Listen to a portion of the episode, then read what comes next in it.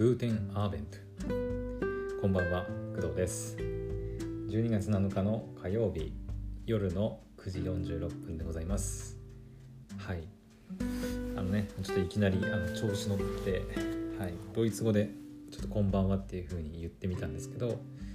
はい。あのー、今日はちょっとドイツに関する話もちょっとしようかなと思ってるんではい、ちょっとこんばんはの挨拶をドイツ語で喋ってみました。はい、ドイツ語でこんばんははね、 Guten Abend っていうふうにまあ言うんですけど、うん。まあ、なんていうのかな、 good evening ってこう英語で言うじゃないですか。 Good evening って。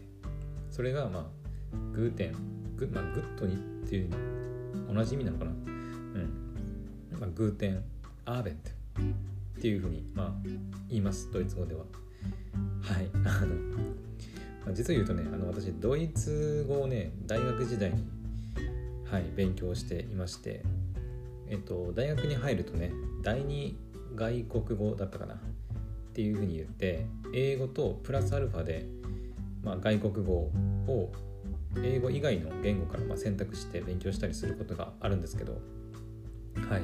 で私の場合はえっ、ー、とね私の大学では、えー、まあ多分他の学校も同じだと思うんだけどフランス語とか、えー、中国語あとドイツ語とかあと他にもあんのかな？あと何語だろう？スペイン語とかもあんのかな？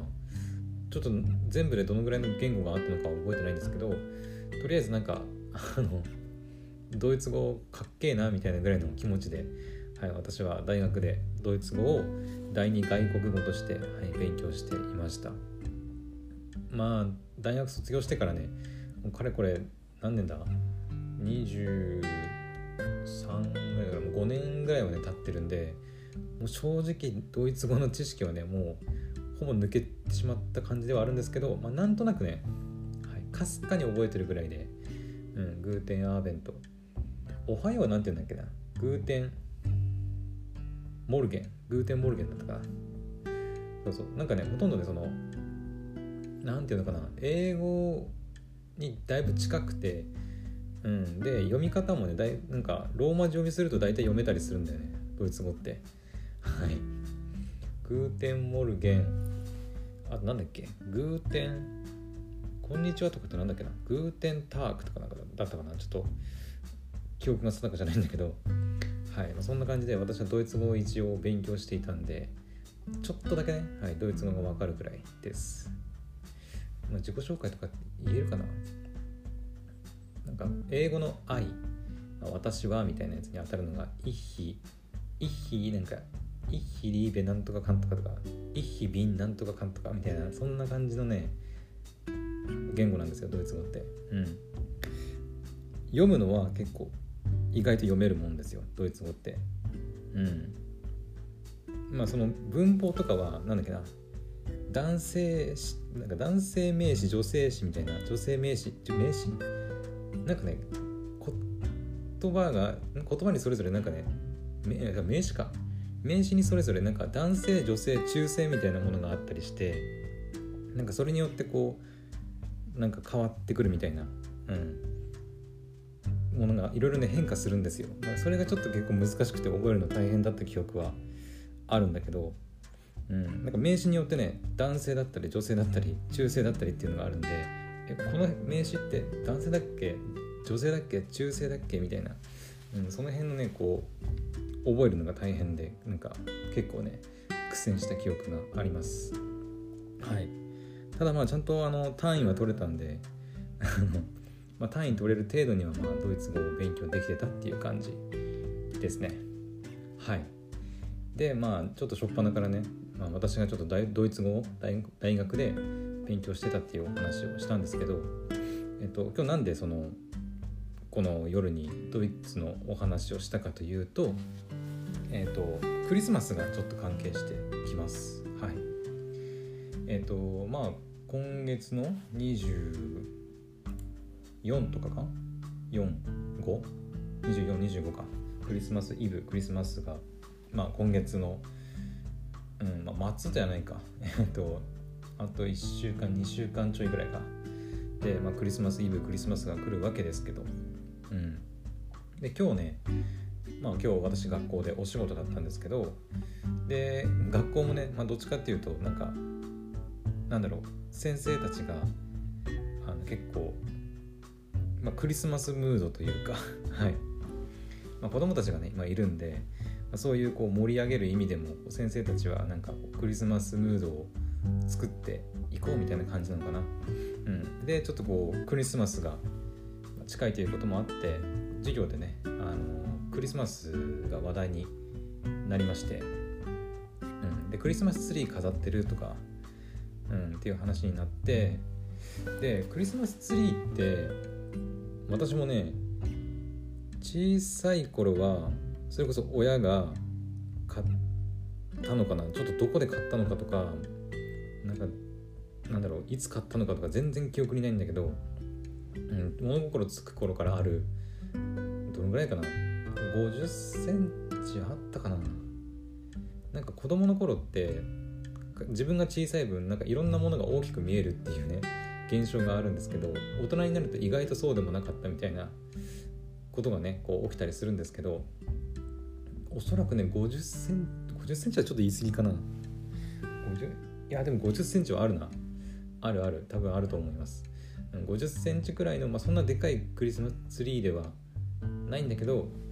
えっと昔から家にこうあったね。クリスマスツリーがありまして。で私とかそれこそ妹たちが小さい頃なんかは、うん、小学生くらいまでかな。小学生中学生くらいまでかな、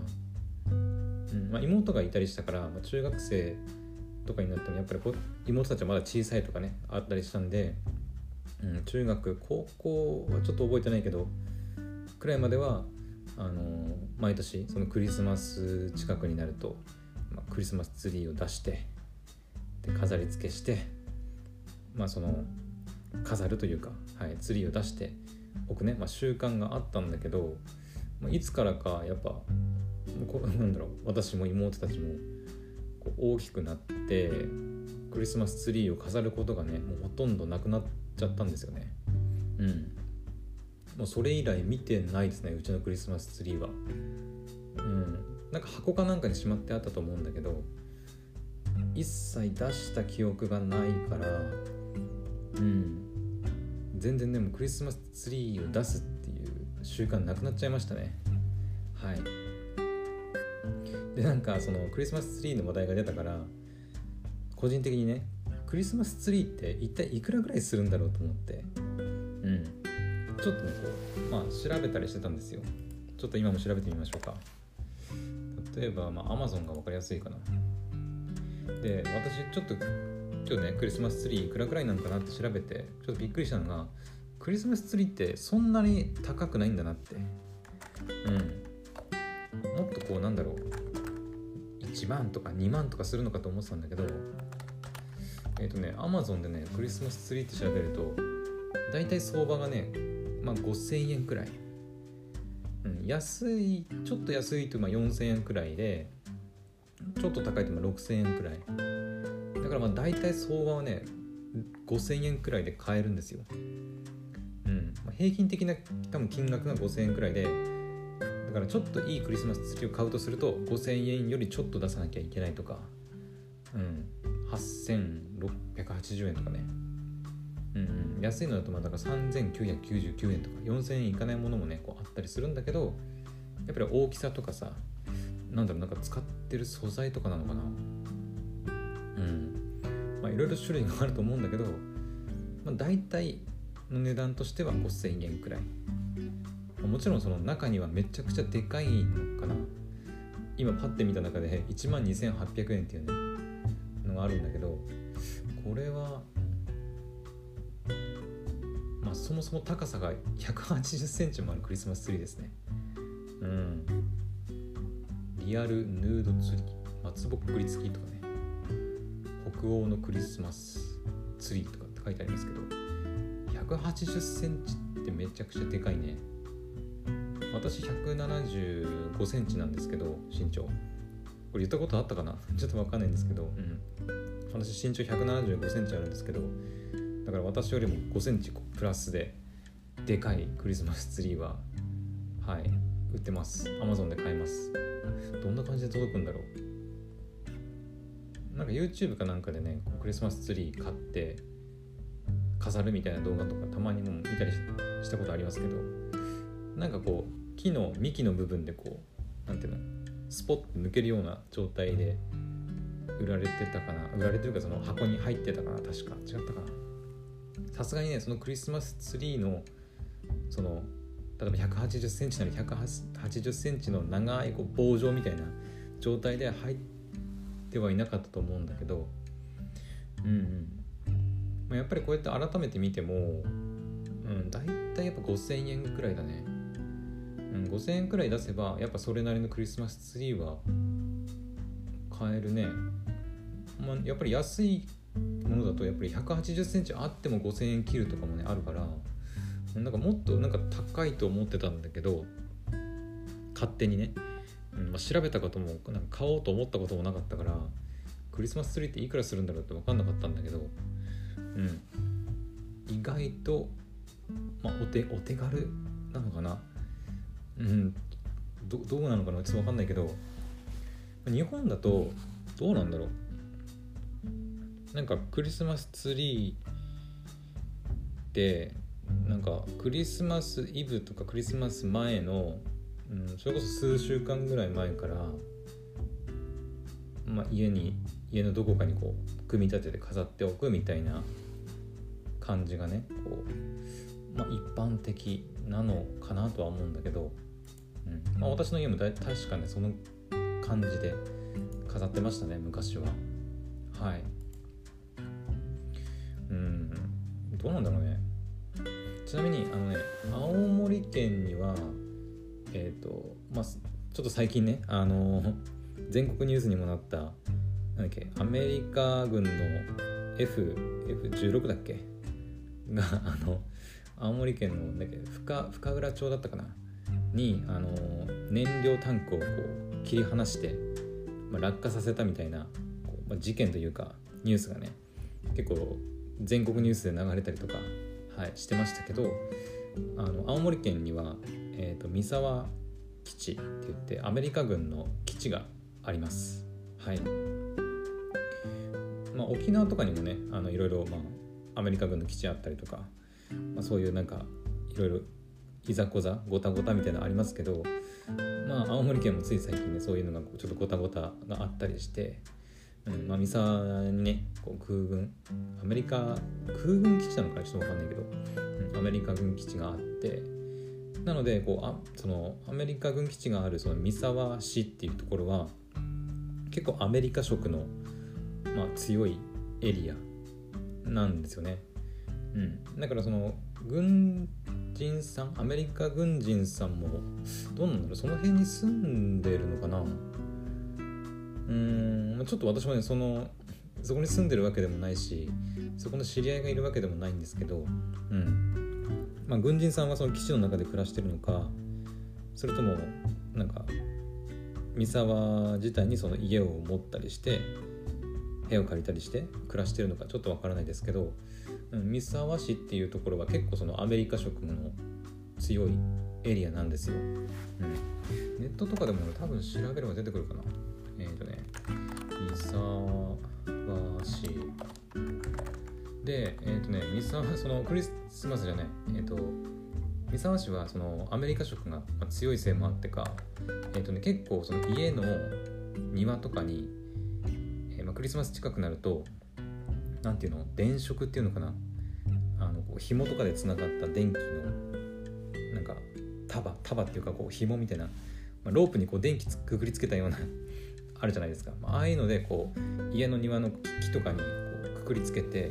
家の庭をこうライトアップするみたいな、うん、してる家庭が結構あるんですよね。クリスマスでしょ。三沢クリスマスフェスティバルなんてものもあるみたいですね。ちょっとあんまり知らなかったけど。えー、ちょっと画像で調べたりして。うんうん。そうそうそう。まあこんな感じでね。あの本当に三沢市クリスマスとかって入れてもらえればあのいろいろね画像が出てきます。あのイルミネーションの。うんだから結構ねそのアメリカ色の強い三沢市はなんだろうクリスマスも結構、まあ、ド派手とか。ド派手というかなんだろうね、うん、他の街とかに比べるとなんだろう。うん街全体でやってるのもまあ当然あるとは思うんだけどこう家自体がねなんかこうクリスマスムードが、うん、結構強めな地域かなっていう感じがしますね。うん、だから三沢とかのもしかしたら家庭とかでは結構そういうクリスマスツリーにねこう力入れて力入れてってもあれだけど、うん。まあ、家の庭のねこう木とかにこう何電飾つけて、まあ、ライトアップしてイルミネーションやってるんじゃないかなって思うんですよね。うん。まあ私も実際に見に行ったことがねそんなにあるかな。そもそもあるかな。いやちょっとないかもしれないな。うんあるかもしれないんだけどちょっと記憶がねないから。うん。なので青森県にはそういう三沢の、まあ、米軍基地っていうのがあってアメリカアメリカの色がねちょっと色濃くでき出るこう地域があって、まあ、そこはちょっとクリスマスになると、まあ、ド派手にライトアップされるっていうお話でした。うん。うん。あでねあそうだ。これが大事な話忘れてた。なんでそれでドイツなのかって話ですよね。えっと、まあ、日本だとまあクリスマスってなんだろう。なんか恋人と過ごすみたいな、まあ、ちょっとしたなんだろうプレゼントをもらえるイベントぐらいの、まあ、感覚だとは思うんですけどあの、まあ、私もそのドイツ語をね勉強するまではほとんど知らなかったんだけどやっぱヨーロッパの方ってそういうクリスマスって結構でかいイベントらしいんですよね。日本のそのなんだろうプレゼントをあげるとか恋人と過ごすとかそういうなんだろうイベントごとの一つっていうよりも結構デカめの本当にクリスマスっていうイベントらしいんですよ。うん、で私はそのドイツ勉強してドイツ語を勉強してたんでその時にこうドイツの文化とかもねいろいろ勉強してたんだけどでえっ、ー、となんだっけなドイツの子供たちだったかながそのクリスマス近くになると、えーとね、アドベントカレンダーっていうのを作るらしいんですよ。うん、ちょっと私もね記憶が定かじゃないからちょっと調べながら言うんだけど、えーとまあ、そもそもアドベントっていうのはまあえっ、ー、とね多分ドイツ語ですね。うん。アドベントってどういう意味なんだっけな？ちょっと待ってね。アドベント。アドベントの意味はアドベンドベントはキリスト教西方教会においてイエス・キリストの降誕を待ち望む期間のことであると、まあ、日本では対抗説降臨説または大胆説という教派によって名称が異なり主にカトリックや福音主義教会ルター派では対抗説聖公会では降臨説と呼ぶ、まあ、だからそのあれですよね本当にクリスマスでそのイエス・キリストがまあ生まれた日だっけ？ちょっとちょっと私もたちょっとよく覚えてないんですけど。だからそのイエス・キリストが降誕を待ち望む期間。それをアドベントっていうらしいんだけどそのためのカレンダーっていうのがこうあるんですよね。今はやっぱ日本でも結構流行ってるのかな？その海外のその結構ね可愛いんですよ、うん、結構可愛くてなんかおしゃれなそのアドベントカレンダーっていうのが今ちょっとネットで調べてるんですけど、うん、出てますねいっぱい、うん。まあ、やっぱカレンダーっていうと何だろう日本人は年末年始その年が変わるごとに変えるっていうねこうイメージがやっぱあると思うんですよ。私もそのアドベントカレンダー知るまではカレンダーって言ったら年に1回変えるあのただねこう暦をねなんていうの日程を刻むためのものっていう感覚でしかなかったんだけど初めてそのアドベントカレンダーっていうのを知ってああそういうカレンダーもあるんだみたいな。なんかそのクリスマスまでのなんかねカウントダウンをするカレンダーなんですよね。確か。うん。えっ、ー、とねちょっと調べてみようか。とは。アドベントカレンダーはあってるあってる。クリスマスまでの期間に日数を数えるために使用されるカレンダー。イエス・キリストの降誕を待ち望む期間。まあそのアドベントですね。に窓を毎日一つずつ開けていくカレンダー。あなんか一応そういうルールがあるんだね。で全ての窓を開け終わると、まあ、迎えたことになりますよっていうふうに書いてますね。ただし毎年変化するアドベントの期間にかかわらず実際には12月 ,12 月1日から開始して24個の窓がある場合が多いと。へえアドベントカレンダーは窓を開くと写真やイラスト詩や物語の一編チョコレートなどのお菓子小さな贈り物等が入っていることが多い。宗教色の強いものもあれば単に娯楽用のものもあると。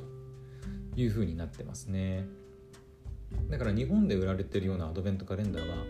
まあ、おそらくそんなにこう宗教色の強いものではなくて本当に娯楽用っていう感じかな。うんなんかデザイン重視だったりうんそれこそさっき言ったようにお菓子が入ってるとかっていう感じなのかな。うん。今パッてね Google 検索で調べてみるとやっぱり12月1日からえっ、ー、と24か。24までのその窓がついてる、まあ、引き引き出しだったりね窓みたいな感じでついてあってで12月に入るとえっ、ー、と、まあ、クリスマス25か。25を迎えるまで毎日こうね一個一個窓を開けるなりこう引き出しを開けて中のこうなんていうのチョコレートとかお菓子とかなんかその中に入ってるものをこう楽しんでクリスマスまでこうワクワクをねこう引き立たせるみたいなそういうカレンダーなんですよね。うん、だから面白いなと思って当時初めて知ってへえと思って。うん、なんか日本さっきも言ったようにその日本だとクリスマスツリーをなんか、まあ、そろそろクリスマスの季節だし出すかぐらいのあの感覚しかなかったんだけどなんかやっぱその本場の、まあ、なんだろうクリスマスの本場っていうよりはやっぱ海外のその、まあ、アメリカとか、えー、ヨーロッパとかがなんかそういうイメージだと思うんですけどやっぱ本場のクリスマスは違うなって、はい、思いましたね。うんうん、本当にね私あんまりそのなんだろう飾りとかあんまり気にする人間じゃないんですけどこれに関してはねやっぱ結構可愛いなって思いますね。うん。それこそ Amazon で売ってるんじゃないかな Amazon とかでも。まあ今はねもう12月7日なんでもう 7, 7日分？7, つの窓がもう開いてしまってるような状態なんですけどアドベントカレンダー。あありますあります。ありますね。めちゃくちゃ可愛いのがたくさん。うんうん。なんかどっちかっていうとチョコレートが入ってるものが多いかな。うん。えー、アドベントカレンダークリスマス飾りラッピングボックスとかシール式とかまあいろいろありますね。あシールシール系もあるんだね。うんうん。ファミリーハウスチョコレートクリスマスとか。うんまあいろいろそのなんだろう。これトーマスかな。なんかそのトーマスとコラボしたやつとか。うん本当になんか可愛いデザインのアドベントカレンダーとかもいっぱいありますね。まあ、ちょっと高いのもあれば、まあ、大体でも2000円3000円くらいで買えるのが多いかな。うん。なのでねもしかしたら楽天市場とか行けば本当にそれこそなんかもっとおしゃれなやつとかもあるかな。ちょっとついでだから調べてみようか。アドアドベントカレンダー。あー楽点もまああるっちゃあるねやっぱり。うんうん。ああでも意外と Amazon と比較するとなんか Amazon にはないようなアドベントカレンダーもまあまああるね。うん。うんうんうん。そういえばねあの、まあ、アドベントカレンダーはねえっ、ー、とその私が所属しているランサーズさんが運営するクリエイティブラボっていう、えー、Facebook のコミュニティがあるんだけどそこでこの前ねイベントがあって、えー、何のイベントかっていうとアドベントカレンダーを自作しようっていうねあのイベントがあったんですよ。そうだからアドベントカレンダーって意外と、まあ、手作りできるんですよね。うん。だからそんなになんだろう難しく凝ったものではないのかな。だからなんだろう。そういう Amazon とか楽天とか、まあ、お店でねアドベントカレンダー買うのもいいけどうーんと、まあ、おお子さんがいたりするんであればなんだろう子供と一緒にアドベントカレンダーを作ってみるとかその11月後半くらいに。うん。11月後半くらいにその子供と一緒にそのクリスマスのアドベントカレンダーを作ってでこう一緒にさ1から24までこうお菓子を入れてね入れておいてでしまっておくと。で12月1日になったら、えーと、一番最初の1日のところからこう引き出しとか窓を開けてそこのこうチョコレートとか、まあ、お菓子をねあの食べてクリスマスを楽しみにするみたいな。なんかそういうのがなんかちょっと微笑ましいというかなんかいいなって思いますね。うん。もちろんその楽天とかねアマゾンとかで買った方が、まあ、手間もかからないしあのそれなりのクオリティのものがねこう届くんでまあお手軽っちゃお手軽ですけどうん。やっぱなんかそうなんだろう自作してみるっていうのも面白いかもしれませんね。うん。それこそあれじゃないですかあの100均とかでなんか材料を揃えていけばめちゃくちゃ安く済むしうん。なんか材料まあ私実際に自分で作ったことがあるわけじゃないからあんまり偉そうに言えないんですけど100均とか行ってなんかなんだろうこんなの作りたいなって思い描いてるものがあるんであれば、まあ、それに必要なこう材料を買ってきて、まあ、一人で作るなりまお子さんと一緒に作るなりしてでクリスマスをねこう一緒に楽しみに待つみたいな、まあ、こう楽しみがねこうできるんじゃないかなって思います。だからなんかねだから最近私その大人になるとクリスマス自体がそんなに楽しみじゃなくなるんですよね。うん。まあ別にそのサンタさんも来ないしうん、もうねこの年になるとサンタさん来ないんですよね。うん。なんか別に悪い子にしてるとかないんだけどむしろいい子なんじゃないかなって思ってるんだけどもうこの年になるとねもうサンタさんも来なくて。はいもう正直大した楽しみもねあのないんですけどでもやっぱりそのクリスマスっていうこうイベントというかクリスマスムードになると、まあ、街自体もこう活気づいたりねこうするじゃないですか。だからなるべくねこうクリスマスはなんか自分で楽しみみたいなのを作っていきたいなって思ったりするんだけどなかなかね、あのー、難しかったりするんだけどでもこういうアドベントカレンダーみたいなものをこう、まあ、作るなり買うなりしておけばなんかこう12月入ったら毎日さ何ていうのお菓子入れとけば毎日それをこう開ける楽しみみたいなのもあってその中のお菓子も食べられるしみたいな。私チョコレート大好きなんでね、うん、チョコレートとかこう入れといて毎日こうあのなんていうの一日を過ごすたびにこう窓を開けてチョコレート出してチョコレート食べてみたいな。でクリスマスをこうあもうすぐクリスマスじゃんみたいなさ。そういうのがこうなんか大人になってからあってもいいんじゃないかなってこう思ったりしますね。うん。その子供だけじゃなくてなんか大人だからこそなんかそういう楽しみみたいな部分はうんなんか大事にしてった方がなんだろうね。人生がより良くなっていくんじゃないかなって、まあ、思ったりもします。はい、まあ、一応最後にじゃあちょっとドイツのなんだっけなクリスマスマーケットだったかな。うん。もあるんですよね。なんだっけクリスマスマーケットだったかな。そうドイツ語勉強した時に教えてもらったんだよね。うん。それ見た時はいやすげえなやっぱり。いや。もう規模が違うねやっぱりね。うんうん。クリスマスマーケットといえばドイツとかって書いてありますけど。ああどそうどうなんだろう。私他のヨーロッパの国とか行ったことないそもそも海外行ったことないんですけどその他の、えー、ヨーロッパのなんだろうフランスとかイギリスとかえー、どこだ？どこだ、えー、あれ？スペインってヨーロッパだっけ？スペインとかそうあその辺のさあのクリスマス事情がちょっと私知らないので何とも分かんないんですけどとりあえずそのドイツ語の勉強してる時にそのドイツについていろいろねこう教えて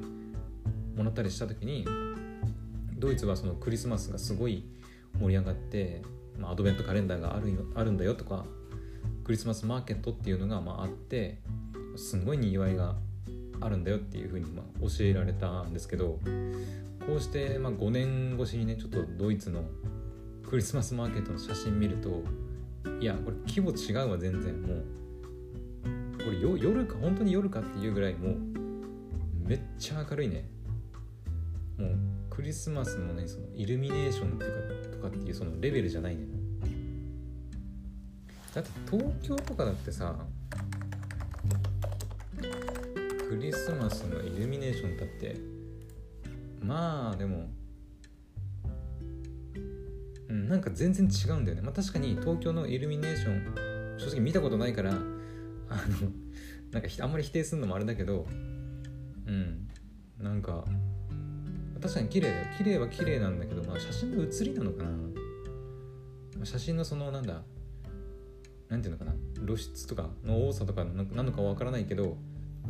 でもパッてこうネットで東京クリスマスドイツクリスマスって調べた時の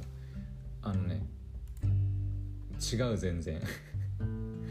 もうオレンジとか黄色の色がこうグワッてくるんだよねそのドイツのクリスマスマーケット。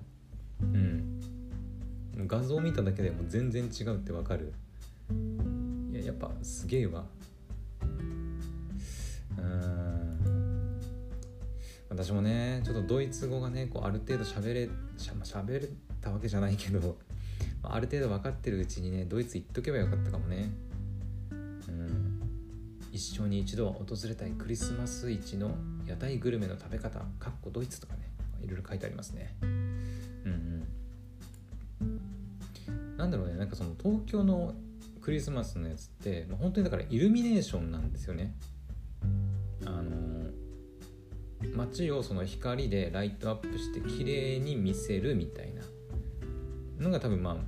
目的なのかな？な感じなんですけどそのドイツのやつってあのもうマーケット、まあ、市場というか、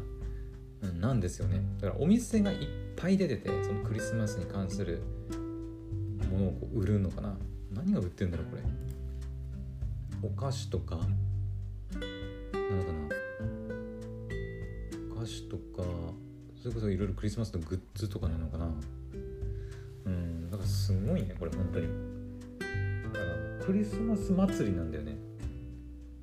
東京のはだからイルミネーションクリスマスだし綺麗に夜イルミネーションしましょうみたいなレベルなんだけどドイツのはもうクリスマス祭りだね。祭りだねもう本当に。うん。そこかもしれない唯一の違いはやっぱり、うん、日本はと、まあ、クリスマスって言っても今イベントあくまでもたくさんあるうちのイベントの一つ。っていう感じではあるけどやっぱドイツのその人たちにとってはもう祭りなんだよね、うん、市場とか屋台が出てとかさ。まさにその日本でいうお祭りっていう感じだよね。食べ物が出てとかいろいろ屋台とか遊ぶ場所があ遊ぶなんだろう射的とか。分かんないけど、まあ、そういうのがあってっていうと、まあ、やっぱり日本でいうとお祭りにあたると思うんですけどまさに本当にね写真見てると、うん、クリスマス祭りだよねこれは、まあ、マーケットって書いてありますありますけど。うんうんすごいわ。だからあのなんだろう、まあ、青森県にもね 今こんな話しなくていいと思うんだけど、まあ、青森県もその海に囲まれてるもんですからえっ、ー、となんと丸々市場とかっていうのが結構あるんですよね。私の地元にも、まあ、海近いので結構でかいね。市場が。朝朝5時とか4時とかぐらいからこう 朝だけやったりやってたりとかねまあ、するんですけどあれが本当に夜ライトアップされて綺麗になったらまあこんな感じなのかなちょっとわかんないけど。うん。すごいね。もうめちゃくちゃ店もひきしひしめき合ってるし街も明るいしでなんかもうすごいね本当に。はい。あのよければ本当にあのまあ、アドベントカレンダーもねちょっと調べてみてほしいんですけどドイツのクリスマスマーケットっていうふうに調べてもらえればなんかすんげえの出てくるんではい。よければちょっと一度調べてみてほしいなと思います。はい。一度も私ドイツ行ったことないんだけどこれ見ただけでなんかちょっと行った気分になれるくらいめちゃくちゃ綺麗です。はい。はい。というわけであの、まあ、ちょっと火曜日の夜にねあのクリスマスに関連して、まあ、ドイツの話とかいろいろ話してみたんですけどいかがでしたでしょうか？はい。まあ、まさに本当にあと2週間ちょいくらいでね、まあ、日本もクリスマスになるわけですけど、まあ、今からアドベントカレンダーアドベントカレンダーを買ってもね別に悪いわけではないんでもし今回そのアドベントカレンダーあのネットで探してとか、まあ、見てあいいじゃんと思って、うん、まだ2週間ちょいあるからさ、うん、まだ全然あ遅くはないと思いますよ。はい。なので気になった方は、まあ、調べて買ってみたりもしくは作ってみるなり、まあ、してみたらいいんじゃないかなと思います。はい。それでは今日の配信は以上となります。また明日の配信でお会いしましょう。